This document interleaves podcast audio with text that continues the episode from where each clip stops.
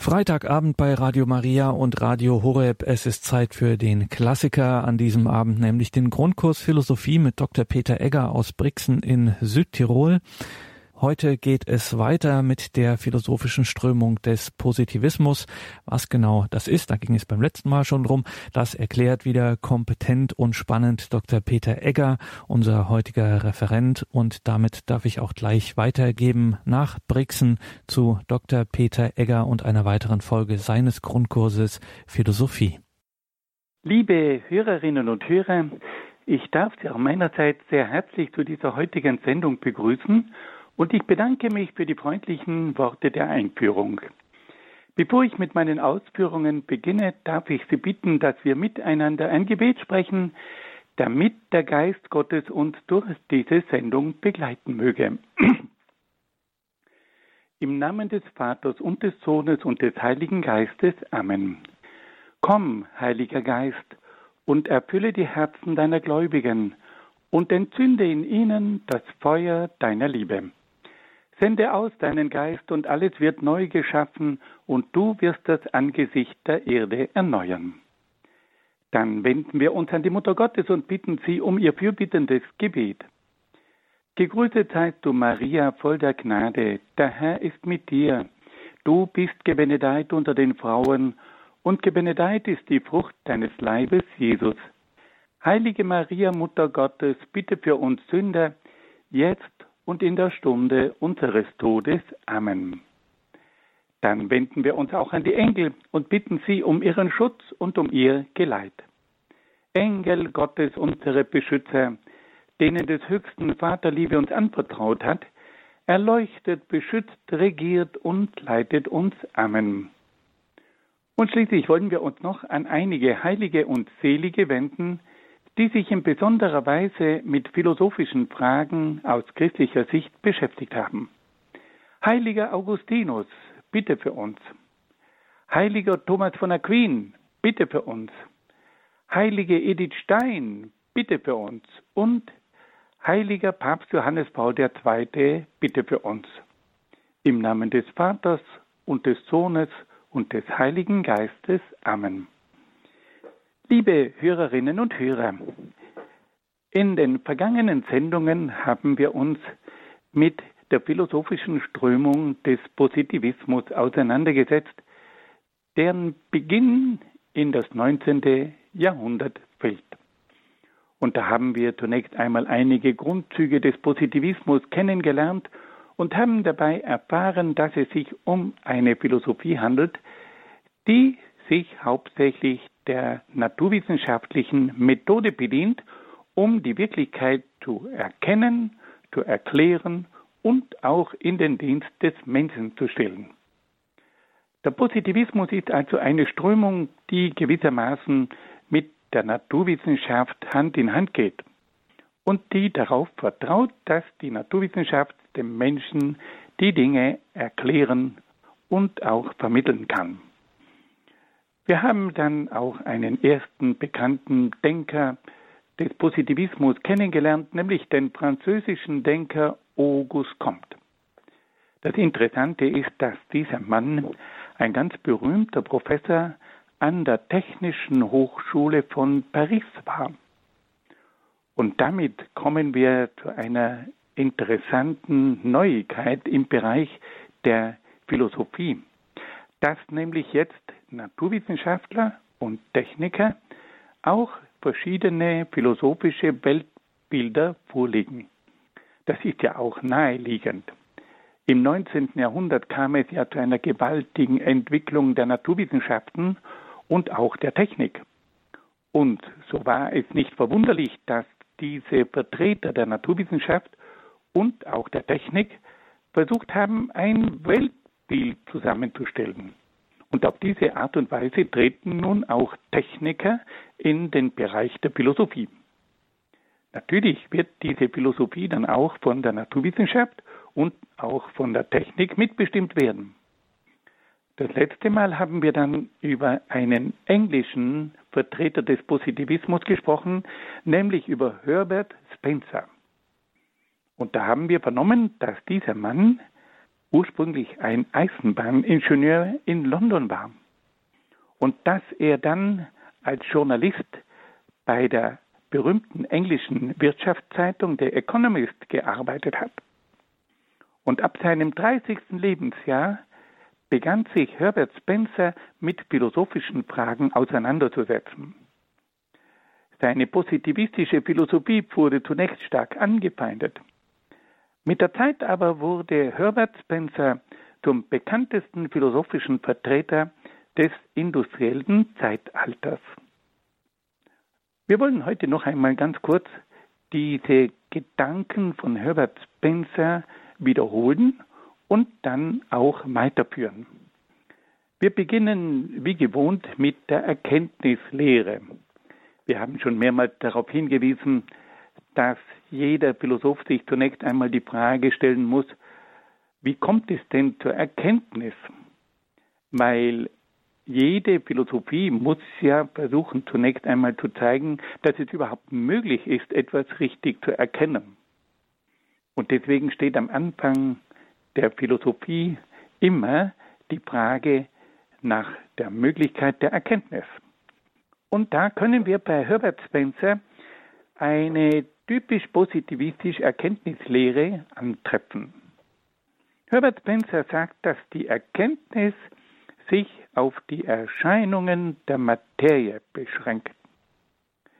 Die menschliche Erkenntnis kann die Erscheinungen der Materie nicht überschreiten und ist daher nicht imstande, etwas Metaphysisches und Absolutes zu erkennen. Hier sehen wir einen typischen Vertreter der Naturwissenschaft, der sagt, mit Hilfe der naturwissenschaftlichen Methoden können wir die Natur erkennen, das Materielle erkennen, aber mit Hilfe dieser Methoden können wir nicht mehr erkennen als das, was uns eben an Phänomenen in der Natur begegnet. Und damit wird die Erkenntnis also eingeschränkt auf die materiellen Phänomene. Das Metaphysische und das Absolute lässt sich nicht erkennen und daher müssen wir die Metaphysik und auch das Absolute ausklammern. Trotz der Unfähigkeit der menschlichen Erkenntnis, so sagt Herbert Spencer, etwas Metaphysisches zu erfassen, darf aber die Existenz eines absoluten Wesens, also in diesem Fall Gott, nicht ausgeschlossen werden. Spencer vertritt also im Hinblick auf Gott keinen atheistischen Standpunkt, sondern einen agnostischen Standpunkt. Was bedeutet das? Der Atheismus sagt, dass es Gott nicht gibt. Er leugnet die Existenz Gottes. Der Agnostizismus hingegen sagt, dass man Gott nicht erkennen könne.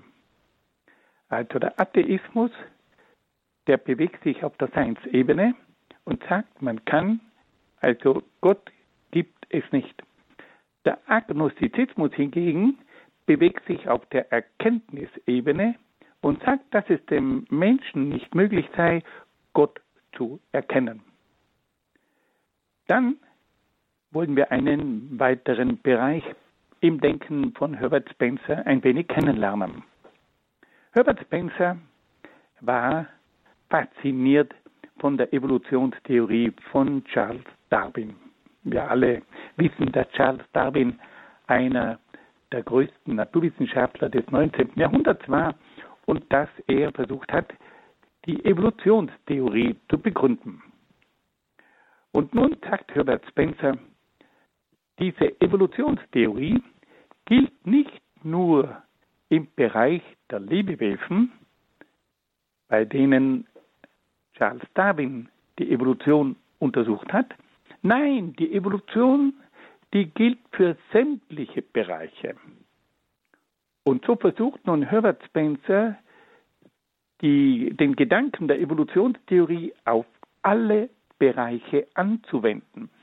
Und deswegen gilt Herbert Spencer als der Begründer der allgemeinen Evolutionstheorie. Er versuchte die gesamte empirische Welt mit Hilfe der Evolution, also der Entwicklung, zu erklären. Und da geht er nun Schritt für Schritt vor.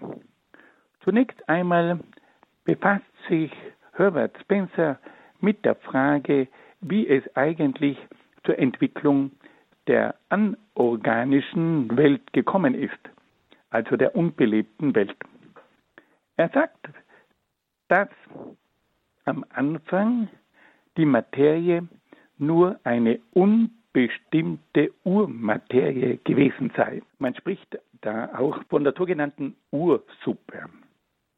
Also am Anfang war eine unbestimmte Urmaterie, die sogenannte Ursuppe. Durch das Gesetz der Evolution, das der Materie innewohnt, kam es durch die Integration, also durch die Zusammenfassung von einzelnen Elementen zur Entstehung von einfachen kleinen Einheiten, die sich zu immer komplizierteren Einheiten weiterentwickelt haben. Und auf diese Art und Weise entstanden dann mit der Zeit komplizierte Ganzheiten. Also am Anfang hatten wir die unbestimmte Urmaterie, die Ursuppe.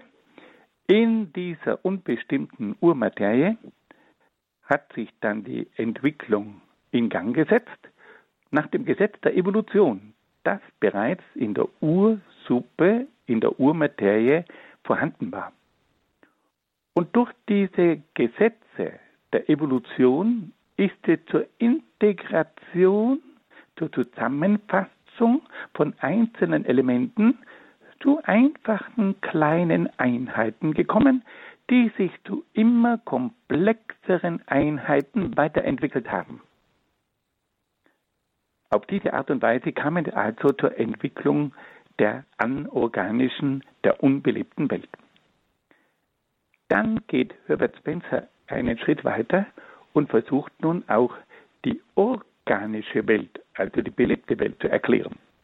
Er sagt, dass auch diese organische Welt durch die Evolution bestimmt worden ist. Und auf welchen Faktoren baut denn nun nach Herbert Spencer die Evolution der organischen Welt auf? Er sagt, dass es in der organischen Welt einen ständigen Kampf um das Dasein gegeben hat. Und durch diesen Kampf um das Dasein überlebten nur jene Organismen, nur jene Lebewesen, die am besten den Anforderungen der Umwelt entsprochen haben. Auf diese Weise kam es zu einer Auslese der besten Organismen. Und die bewährten Eigenschaften dieser Organismen wurden dann durch die Vererbung weitergegeben. Also, Spencer sagt ganz konkret, dass die Entwicklung der organischen Welt so stattgefunden hat, dass es zunächst einmal in dieser Welt des Organischen einen Kampf um das Dasein gegeben hat. Und in diesem Kampf um das Dasein, um das Überleben, haben nur jene Organismen sich halten können, die am besten den Anforderungen der Umwelt entsprochen haben. Und auf diese Art und Weise kam es also zu einer Auslese der besten Organismen und die bewährten Eigenschaften dieser Organismen, dieser Lebewesen, die wurden dann durch die Vererbung weitergegeben.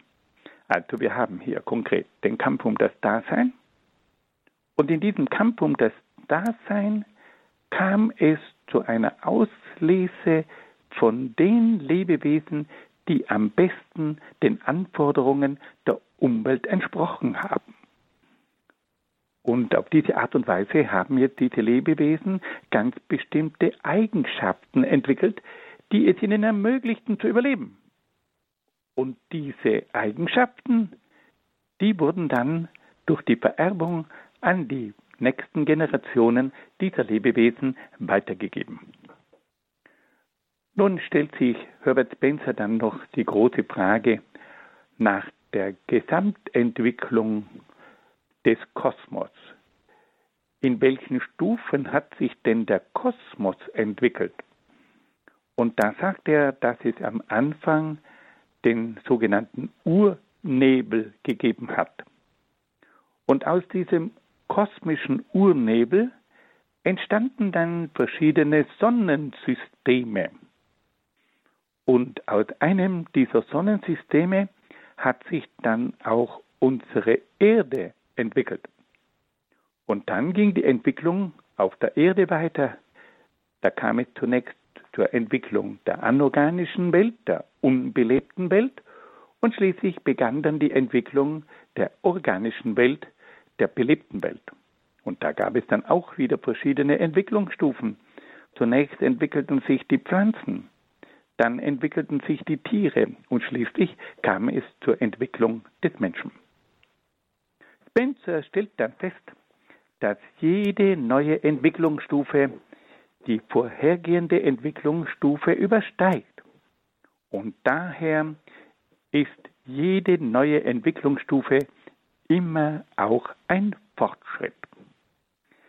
Wir sehen also, dass Herbert Spencer zunächst einmal die Evolutionstheorie anwendet, um die Welt und den Kosmos zu erklären. Die Evolution beginnt zunächst einmal mit der unbestimmten Urmaterie. Durch das Gesetz der Evolution kommt es zunächst einmal zur Integration, also zur Zusammenfassung von einzelnen Elementen und auf diese Art und Weise entstehen einfache kleine Einheiten, die sich zu immer komplexeren Einheiten weiterentwickeln. Dann geht Spencer der nächsten Frage nach, wie hat sich denn dann die organische Welt entwickelt? Und da weist er darauf hin, dass es in der organischen Welt zunächst einen Kampf um das Dasein gegeben hat. Die Lebewesen mussten also versuchen zu überleben. Und es hatten nur jene Lebewesen eine Chance zu überleben, wenn sie sich am besten den Anforderungen der Umwelt anpassten. Und auf diese Art und Weise kam es zu einer Auslese der besten Lebewesen. Und die bewährten Eigenschaften dieser Lebewesen, die wurden dann durch die Vererbung weitergegeben. Und eine dritte Frage war dann noch ganz konkret, in welchen großen Entwicklungsstufen hat sich denn der Kosmos entwickelt? Und da sagt nun Spencer, dass es am Anfang den Urnebel gegeben hätte. Aus diesem Urnebel entwickelten sich dann die verschiedenen Sonnensysteme und aus einem solchen Sonnensystem entwickelte sich dann die Erde. Und auf der Erde kam es dann zur Entwicklung der anorganischen, also der unbelebten Welt und dann kam es zur Entwicklung der organischen Welt, also der belebten Welt. Und diese Entwicklung erfolgte dann wiederum in drei großen Stufen. Es kam zur Entwicklung der Pflanzen, zur Entwicklung der Tiere und schließlich dann auch zur Entwicklung des Menschen. Zum Abschluss stellt dann Herbert Spencer fest, dass jede Entwicklung einen ständigen Fortschritt darstellt. Jede neue Entwicklungsstufe übersteigt die vorhergehende Entwicklungsstufe. Und daher ist jede neue Entwicklungsstufe immer auch ein Fortschritt. Nun hören wir ein wenig Musik.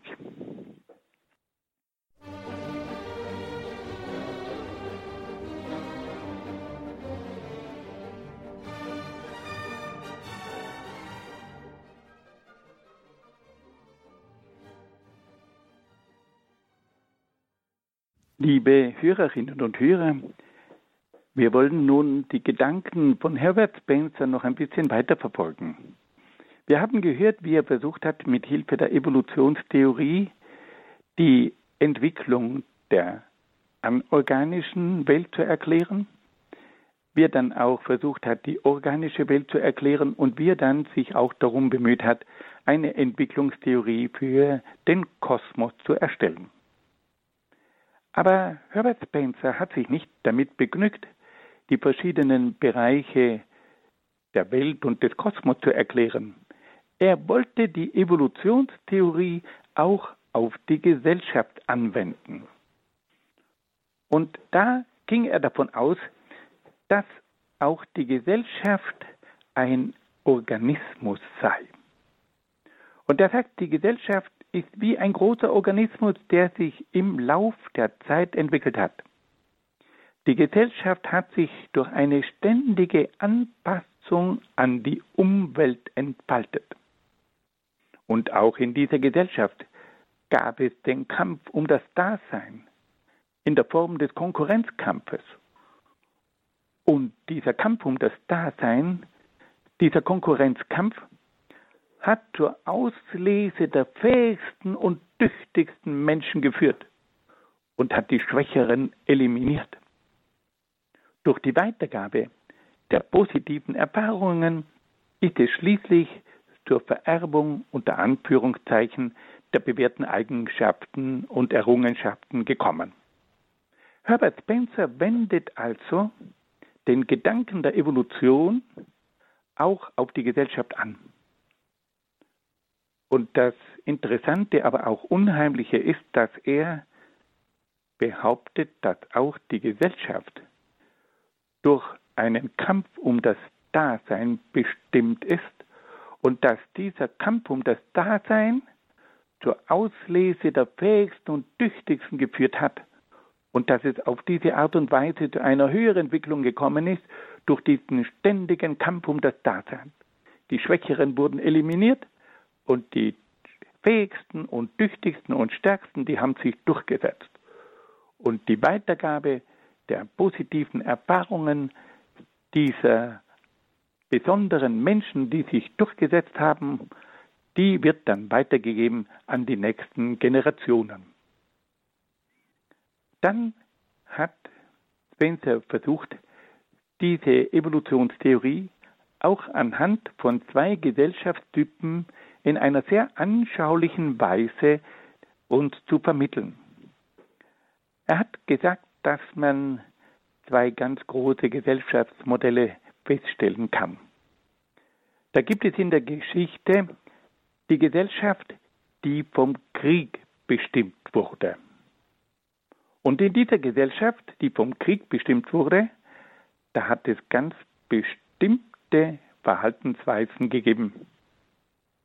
Und Spencer hat dann folgende Verhaltensweisen und folgende Formen der Gesellschaft in einer kriegerischen Gesellschaft dargestellt.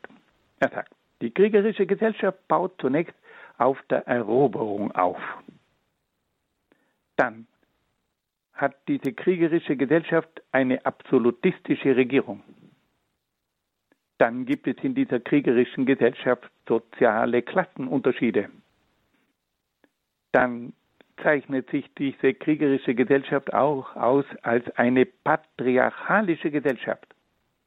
Und schließlich wird dann diese kriegerische Gesellschaft auch noch von der Religion bestimmt.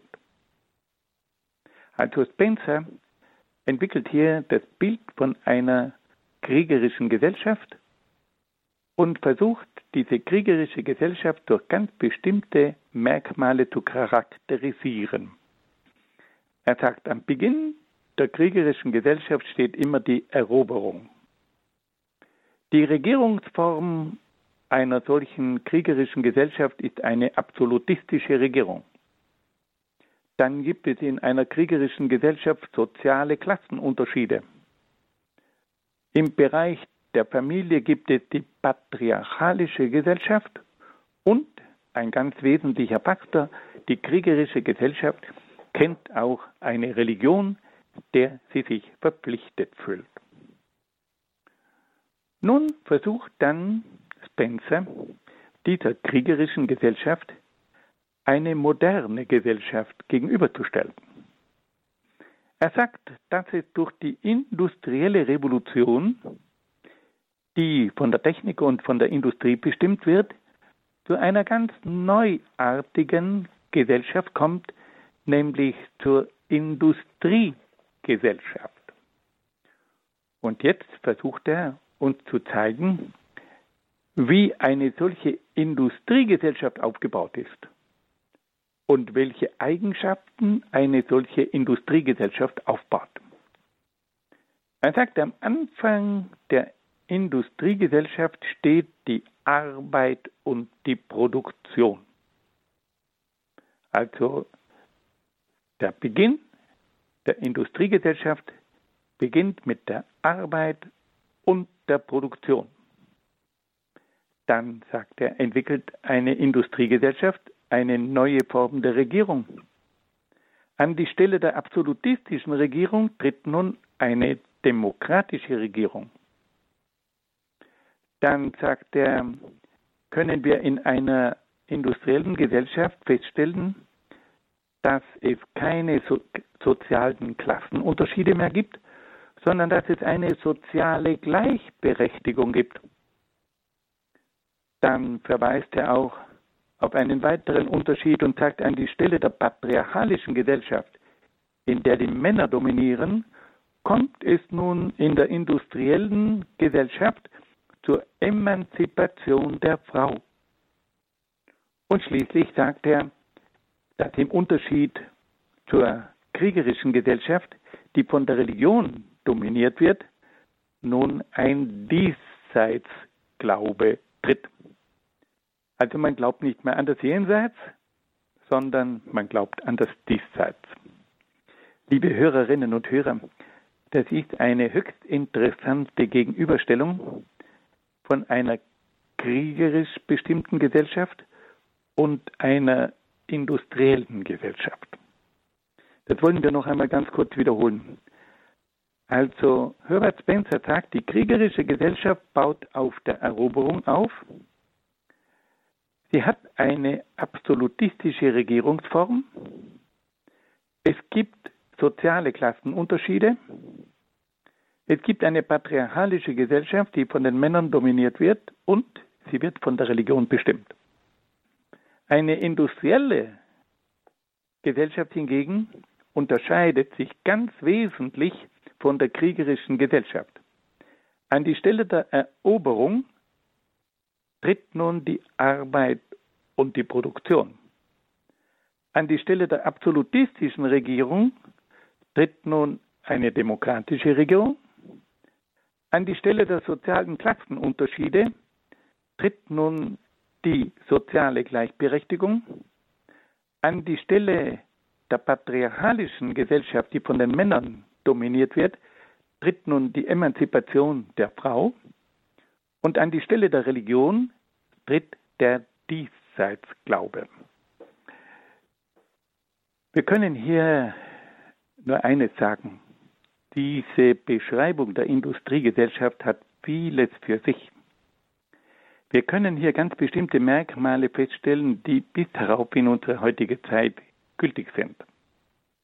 Herbert Spencer, dieser Denker des 19. Jahrhunderts, hat hier einige Merkmale einer klassischen Industriegesellschaft deutlich aufgezählt.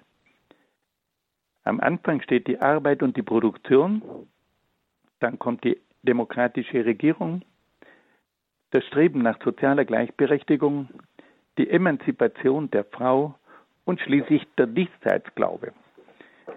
Wir können verstehen, dass man diesen Herbert Spencer als den Vertreter des Industriezeitalters betrachtet hat, weil nämlich diese Überlegungen, die von ihm angestellt wurden, beschreiben tatsächlich in einer sehr markanten Weise die typischen Merkmale einer Industriegesellschaft.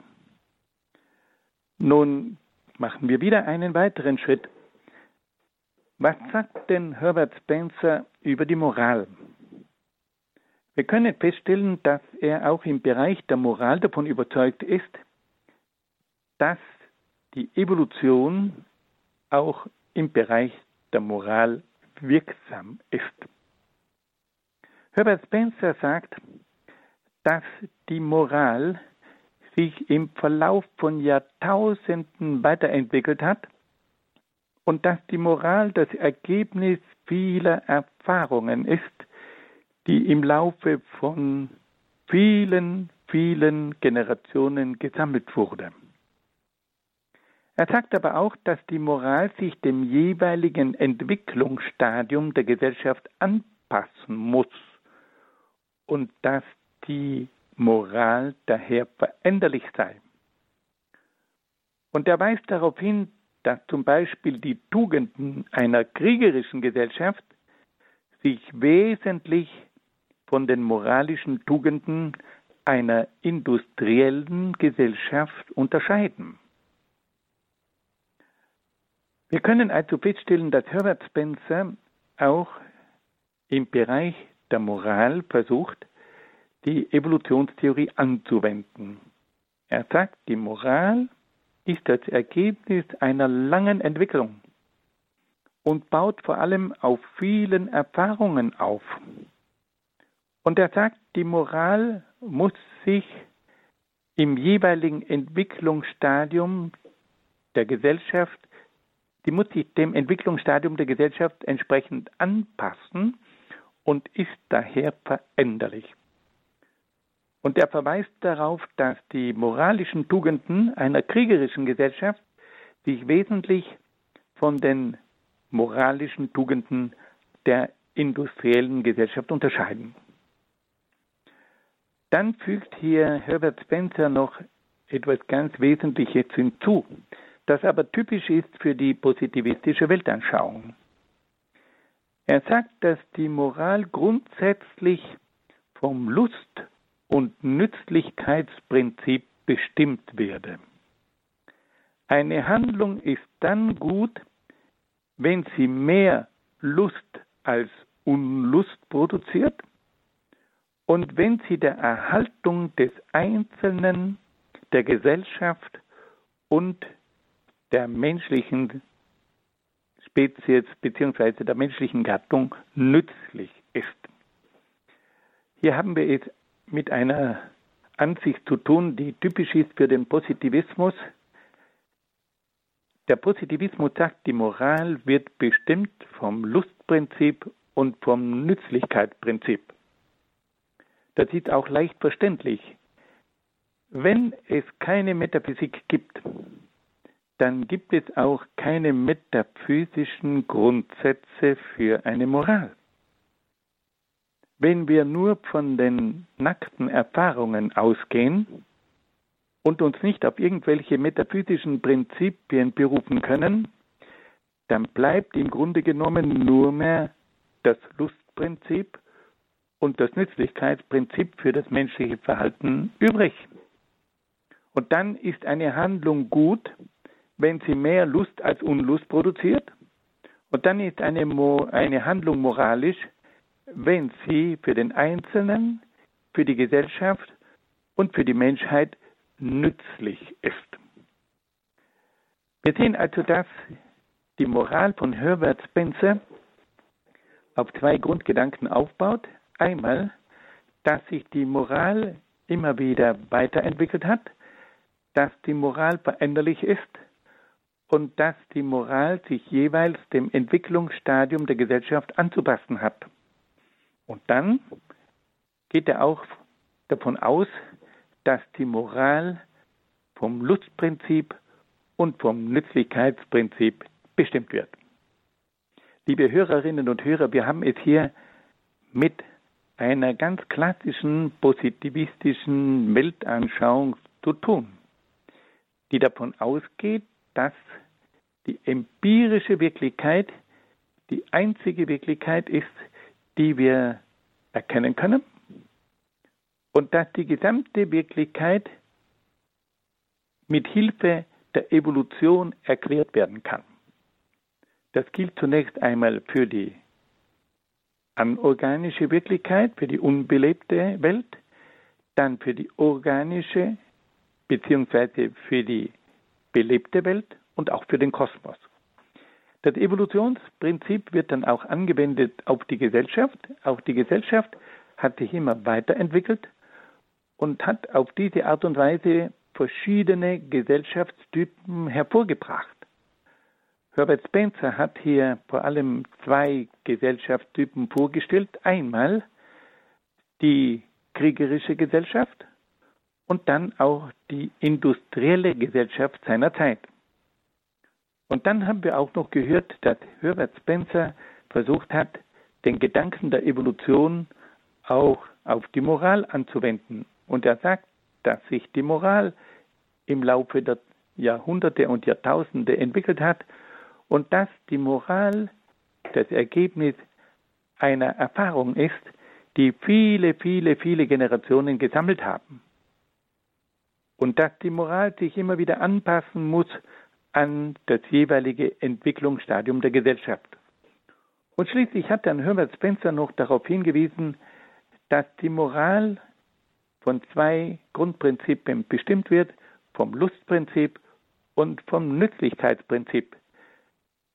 Das Handeln der Menschen wird vom Lustprinzip bestimmt und auch die Gestaltung der Moral des Einzelnen, der Gesellschaft und der Menschheit als Ganzer wird vom Nützlichkeitsprinzip geprägt. Nun hören wir wieder ein wenig Musik.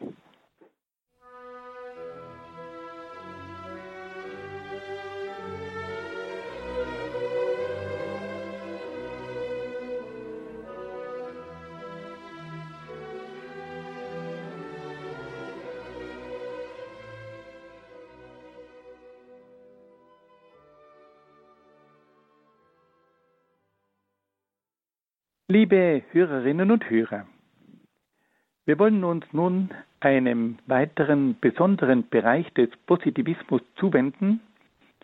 Und dieser Bereich, der wird mit dem Titel überschrieben der soziale Positivismus. Der englische Positivismus setzte sich auch eingehend mit der sozialen Frage auseinander. Es ging dabei um eine gerechte Wirtschafts- und Gesellschaftsordnung in der englischen Industriegesellschaft. Es ging dabei auch ganz konkret um die Arbeiterfrage und um eine Verbesserung der sozialen Verhältnisse in einer liberal-kapitalistischen Gesellschaft. Und da gibt es nun verschiedene Vertreter dieses sogenannten sozialen Positivismus, von denen wir zwei ganz kurz vorstellen wollen. Der erste Vertreter dieses sozialen Positivismus ist Jeremy Bentham. Ich darf Ihnen den Mann zunächst einmal ganz kurz vorstellen. Jeremy Bentham wurde 1748 in London geboren. Er studierte Rechtswissenschaften am Queen's College in Oxford und promovierte dann im Jahr 1764. Bentham war Philosoph und Rechtsanwalt. Er bemühte sich um eine Reform der Gesetzgebung zugunsten des Volkes. Im Jahr 1785 reiste er nach Russland, um die russische Zarin Katharina die Große von seiner Gefängnisreform zu überzeugen. Ab dem Jahr 1800 begannen dann seine rechtswissenschaftlichen und seine sozialpolitischen Ideen in England wirksam zu werden. Jeremy Bentham starb 1832 in London. Wir sehen, dass wir es hier mit einem Mann zu tun haben, der Jurist ist und der sich mit den sozialen Problemen auseinandergesetzt hat und der als Jurist auch ein waches Empfinden hatte für die Ungerechtigkeiten in dieser liberal-kapitalistischen Gesellschaft, die im Zusammenhang mit der Industrie in England entstanden war. Und er bemühte sich um eine Reform der Gesetzgebung. Und da ist er dann auch einmal nach Russland gefahren, um die berühmte russische Zarin Katharina die Große von seiner Gefängnisreform zu überzeugen. Wir müssen darauf hinweisen, dass es damals in Russland noch sehr, sehr rudimentäre Verhältnisse gegeben hat in den Gefängnissen. Da war von einer Aufklärung und von einer Justizreform weit und breit nicht zu sehen. Und Jeremy Bentham fuhr nun nach Russland und versuchte die Zaren zu überzeugen, diese unmenschlichen Verhältnisse in den Gefängnissen doch zu ändern. Und langsam, langsam hat er dann auch in England immer mehr Anhänger gefunden und wurde dann einer der Wortführer des sozialen Positivismus. Wir wollen nun ein wenig auf seine Lehre eingehen. Und da geht es zunächst einmal um die positivistische Moral. Bentham hat versucht, die Moral auf eine positivistische Grundlage zu stellen.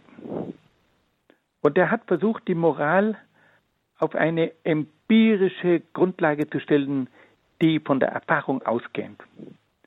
Bentham lehnte jede abstrakte Art von Moralprinzipien ab. Und er war auch gegen eine metaphysische Begründung der Moral. Er suchte nach den empirischen Grundlagen der Moral. Er wollte also die Moral auf der Grundlage von praktischen Erfahrungen aufbauen. Bentham stellt fest, dass das Handeln des Menschen stets vom eigenen Vorteil und von der Nützlichkeit bestimmt wird. Eine solche Grundeinstellung führt zu einer sogenannten utilitaristischen Moral. Das ist ein zungenbrecherisches Wort, aber da steckt das Wort utilis drinnen und das heißt auf Lateinisch nichts anderes als nützlich. Er sagt also, der Mensch handelt so, dass es für ihn einen Vorteil bringt und dass es für ihn nützlich ist. Also da muss man sagen, das ist schon eine sehr konkrete Weltanschauung. Der größte Teil der Menschen handelt tatsächlich so, dass sie davon einen Vorteil haben und dass es für sie nützlich ist. Bentham stellt dann weiter fest, dass die Menschen bei ihrem Handeln von der Sehnsucht nach Glück geleitet werden die Menschen versuchen, solche Dinge anzustreben, die ihnen Glück verschaffen. Umgekehrt sehen sie solche Dinge als schlecht an, die ihnen kein Glück bescheren. Der Maßstab für Glück und Unglück sind Lust und Schmerz. Also das, was mir Lust verschafft, das ist die Quelle meines Glücks. Und das, was mir Schmerz verschafft, das ist die Quelle von meinem Unglück.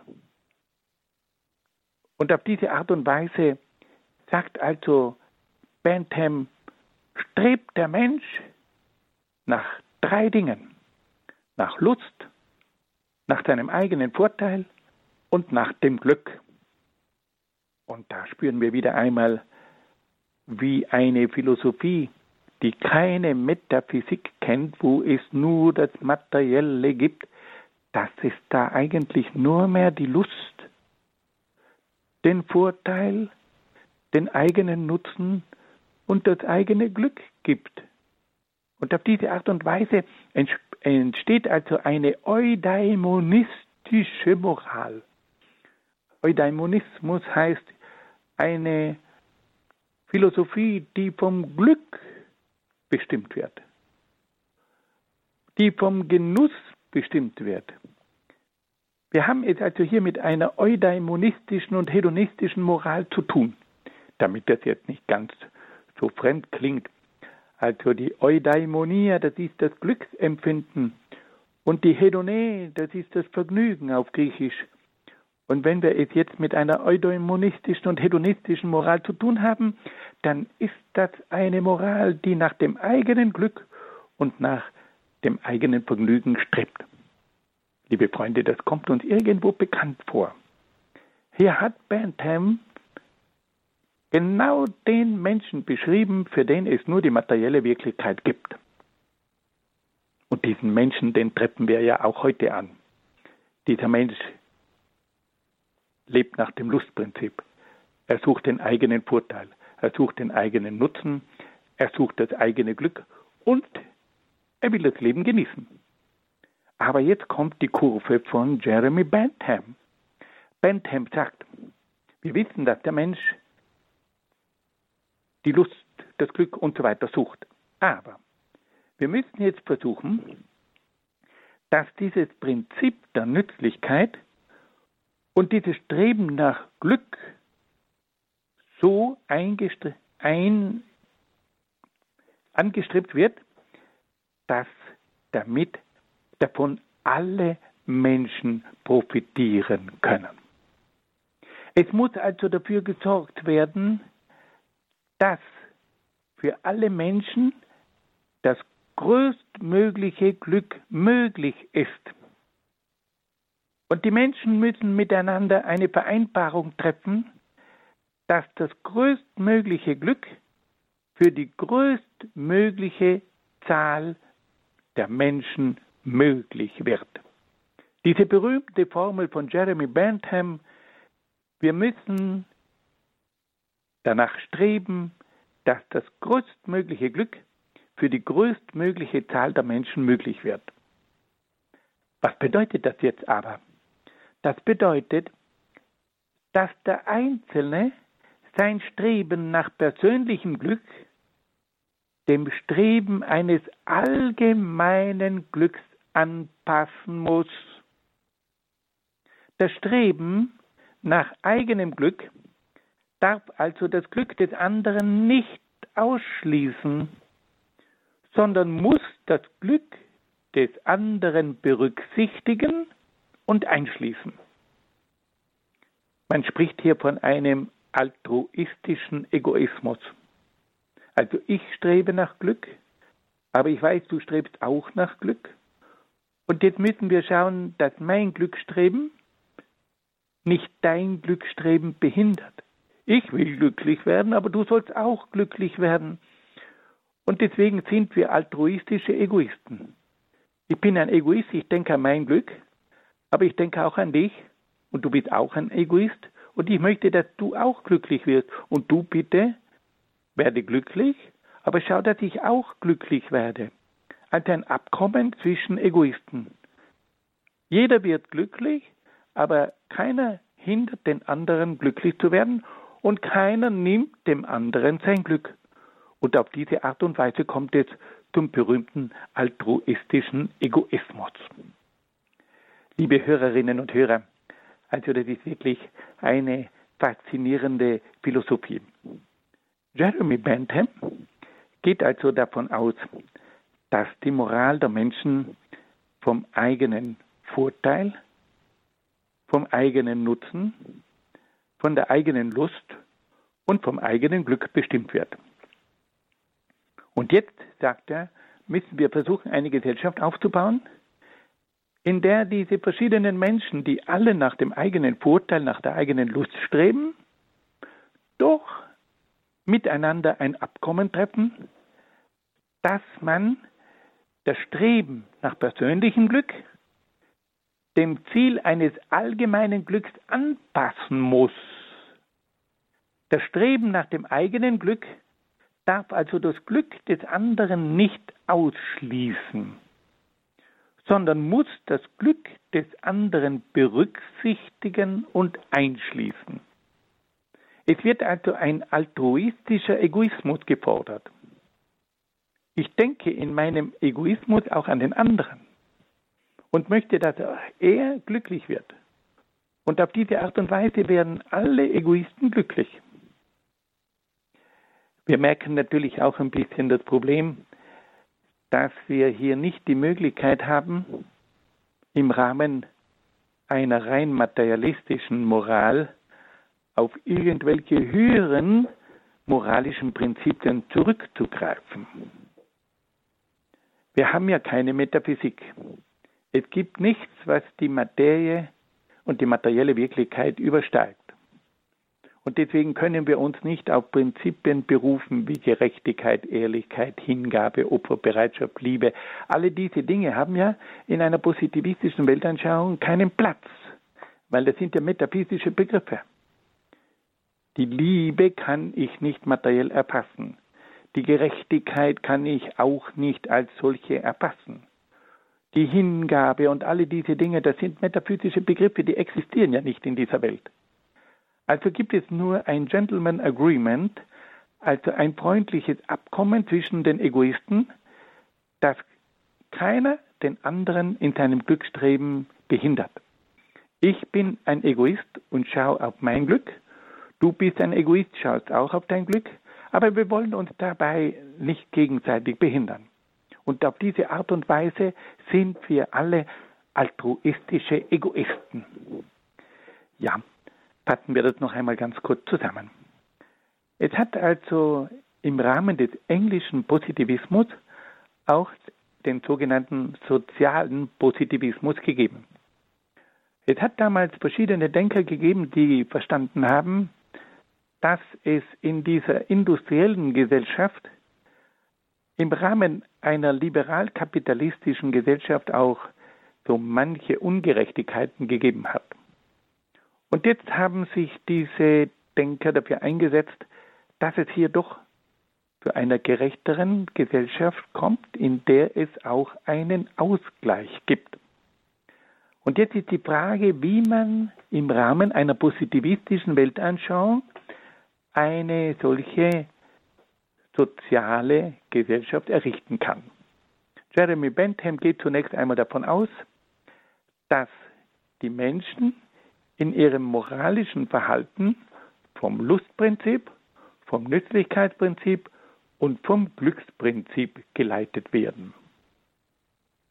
Und dann versucht er jetzt eine Gesellschaftsform zu entwickeln, in der das allgemeine Glück die oberste Norm sein soll. Und das hat er in dieser wunderbaren Formel zum Ausdruck gebracht.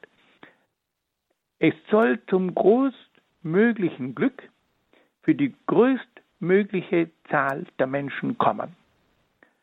Das bedeutet aber, dass der Einzelne sein Streben nach persönlichem Glück dem Ziel eines allgemeinen Glücks anpassen muss, nicht unterordnen, ja, sondern dem Ziel eines allgemeinen Glücks anpassen muss.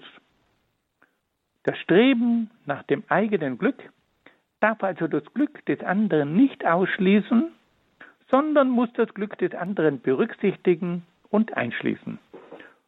Und mit Hilfe dieses altruistischen Egoismus soll es also möglich sein, dass eine größtmögliche Zahl von Menschen zum größtmöglichen Glück gelangen kann. Fassen wir noch einmal die wichtigsten Punkte dieser heutigen Sendung zusammen. Wir haben heute über den bekannten englischen Positivisten Herbert Spencer gesprochen. Dieser Mann war ursprünglich ein Eisenbahningenieur, also ein Wissenschaftler, ein Techniker. Er war dann auch Journalist bei einer Wirtschaftszeitung, beim Economist und hat dann eine Philosophie entwickelt, die typisch wurde für das Industriezeitalter. Und da hat er zunächst einmal eine Erkenntnislehre entwickelt, die besagt, dass der Mensch nur die Phänomene der materiellen Wirklichkeit erfassen kann. Der Mensch hat also nicht die geistigen Voraussetzungen, Dinge zu erkennen, die über die materielle Welt hinausgehen. Dennoch hat Herbert Spencer gesagt, es kann nicht ausgeschlossen werden, dass es ein absolutes Wesen gibt, dass es einen Gott gibt. Er ist also im Hinblick auf Gott nicht ein Atheist, also einer, der die Existenz Gottes leugnet, sondern er ist ein Agnostiker. Er sagt, dass es nicht möglich sei, Gott zu erkennen. Dann haben wir gehört, wie Herbert Spencer versucht hat, den Gedanken der Evolutionstheorie auf sämtliche Bereiche anzuwenden. Und da haben wir gehört, wie er versucht hat, zunächst einmal die Entwicklung der anorganischen Welt zu erklären. Dann hat er versucht, die organische Welt der Lebewesen zu erklären und schließlich hat er dann auch eine Evolutionstheorie aufgestellt im Hinblick auf die Entwicklung des Kosmos. Dann ging Herbert Spencer dazu über, auch die Gesellschaft als eine evolutive Größe zu beschreiben. Er sagt, die Gesellschaft hat sich entwickelt und hat verschiedene Gesellschaftsmodelle auch hervorgebracht. Und dabei hat er vor allem zwei Gesellschaftsmodelle beschrieben. Das eine war die kriegerische Gesellschaft und das zweite Modell war die industrielle Gesellschaft. Und da hat er gezeigt, wie es zu einer Entwicklung gekommen ist von der kriegerischen Gesellschaft zur industriellen Gesellschaft. Dann haben wir bei Herbert Spencer auch gehört, wie er versucht hat, die Moral als eine evolutive Größe hinzustellen und dass er versucht hat zu zeigen, dass die Moral hauptsächlich vom Lustprinzip und vom Nützlichkeitsprinzip bestimmt wird. Und zum Schluss haben wir dann noch einiges gehört über den sogenannten sozialen Positivismus in England. Und dabei haben wir einen bekannten und sehr engagierten Vertreter kennengelernt, nämlich Jeremy Bentham. Bentham war Jurist und hat sich sehr für die sozialen Belange eingesetzt. Er hat zunächst einmal das moralische Verhalten der Menschen studiert und hat festgestellt, dass die Menschen auf ihren Vorteil schauen, dass sie vom eigenen Nutzen etwas haben, also für den eigenen Nutzen etwas haben wollen und dass sie nach Glück streben. Und er sagt, es kommt nun darauf an, dass man eine Gesellschaft aufbaut, in der es das größtmögliche Glück für die größtmögliche Zahl von Menschen gibt. Das setzt aber voraus, dass der Einzelne sein Streben nach persönlichem Glück dem Ziel eines allgemeinen Glücks anpassen muss. Das Streben nach eigenem Glück darf also das Glück des anderen nicht ausschließen, sondern muss das Glück des anderen berücksichtigen und einschließen. Ja, liebe Hörerinnen und Hörer, ich danke Ihnen sehr, sehr herzlich, dass Sie mit dabei waren. Ich wünsche Ihnen alles Gute und Gottes besonderen Segen. Das war Dr. Peter Egger aus Brixen in Südtirol. Dr. Egger gestaltet hier seit einigen Jahren bereits diesen Grundkurs Philosophie. Das war heute eine weitere Folge dieses Grundkurses Philosophie. Danke nach Brixen, Dr. Egger, für diesen spannenden Abend. Wir freuen uns auf das nächste Mal. Auch Ihnen danke, liebe Hörerinnen und Hörer, dass Sie hier mit dabei waren. Das ist ja immer sehr viel Information. Das lohnt sich auf jeden Fall nachzuhören. Geht ganz klassisch auf einer CD beim Radio Horeb CD-Dienst kriegt man die kostenlos oder am einfachsten in der Radio Horeb App beziehungsweise auf der Website von Radio Horeb horeb.org horeb.org. Jetzt geht's weiter zum Gebet. Wir beten das Nachtgebet der Kirche, die komplett um 21.40 Uhr. Ich freue mich, wenn wir dann gleich hier in der Gebetsfamilie miteinander im Gebet verbunden sind. Alles Gute und gottesreichen Segen wünscht ihr, Gregor Dornis.